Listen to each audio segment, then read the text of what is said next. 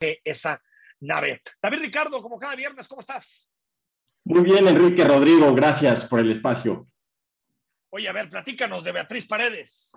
Vámonos con Beatriz Paredes Rangel. Nació en la capital de Tlaxcala en 1953, tiene ya 68 años, es licenciada en Sociología por la UNAM, tiene un posgrado en Literatura Hispanoamericana por la Universidad de Barcelona, eso le va a gustar a, Enrique.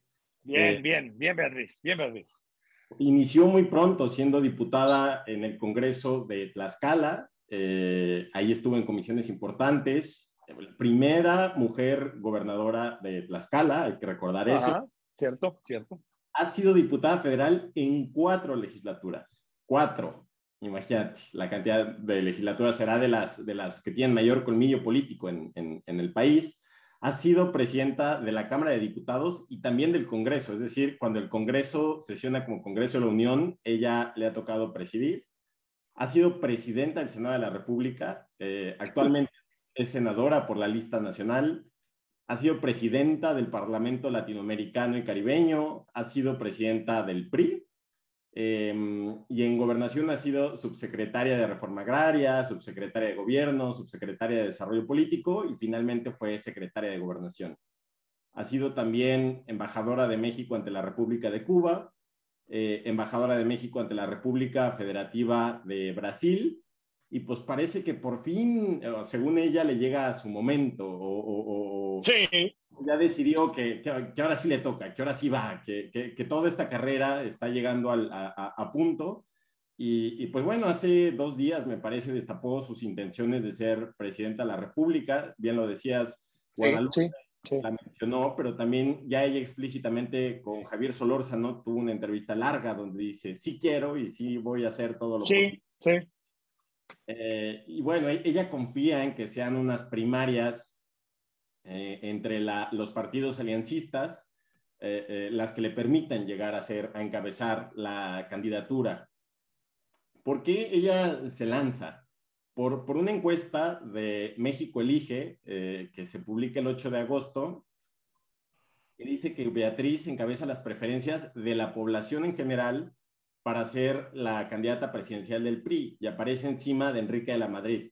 Trae un 16.7 de preferencias, según México elige, eh, la verdad hay que decir eh, que cuando se pregunta entre los simpatizantes del partido es como la octava o la sexta, o sea, no es la favorita. Sí, es ante, el público en general y entiendo que aparte se hace a través de Facebook esta encuesta. Sí, no, o sea, México elige. No, no, es muy seria, no es muy seria. No, pero quiero decir que le dio, digamos... Eh, alas, alas, sí, exactamente, ya de ahí se, agarró y dijo, no, pues voy, ahorita quién sabe si después vuelvo a aparecer en otra encuesta, esta me posiciona bien, pues la agarro. En, de acuerdo. En ideología, pues es una izquierda eh, democrática, latinoamericana, muy, muy tradicional, eh, centroizquierda, eh, socialdemócrata, socialismo democrático. También se inscribe en el nacionalismo revolucionario, el agrarismo, el indigenismo, el progresismo.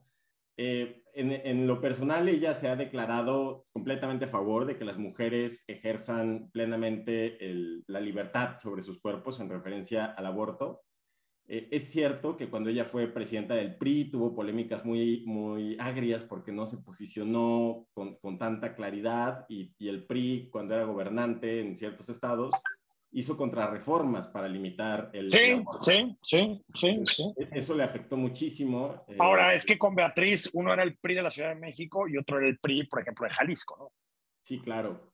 Sí, En el debate de la legalización de cannabis que acaba de suceder en el, bueno, que lleva más bien tiempo sucediendo en el, en el Senado, eh, ella está a favor, claramente. Lo único que ha pedido, y eso me parece interesante, es que se incluya a los ejidatarios en el modelo de regulación para que los campesinos también se vean beneficiados con este mercado regulado que se abriría y no solo sea...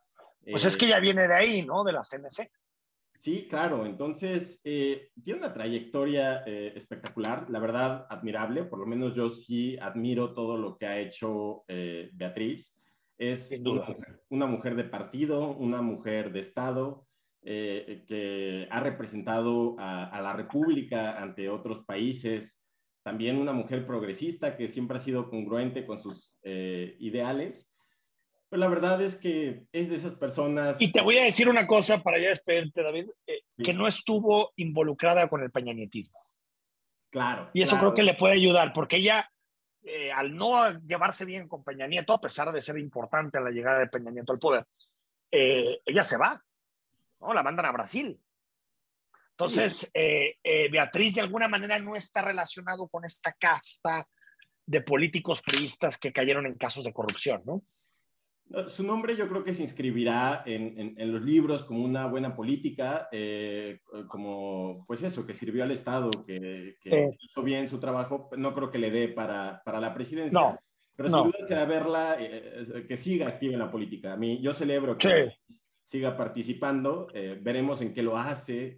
Si ya solo es una figura. ¿Y desde qué posición, no? Sí, puede, ya solo ser una figura moral, pero, que bueno, a mí me da gusto que siga vigente Beatriz le, fue mal en la Ciudad de México aquella vez, ¿no? De candidata. Mal. Sí, sí, sí. ¿No? Le fue mal. Gracias, David Ricardo, politólogo. Gracias. Abrazo, buen viernes, hasta luego. Abrazo, ahí está, ahí está. El análisis de Beatriz Paredes, la corcholata de la semana, luego de haberse destapado con Solórzano y también la columna en reforma de Guadalupe Loaesa. Vamos al corte, cuando regresemos, hablamos de toros y más adelante cine.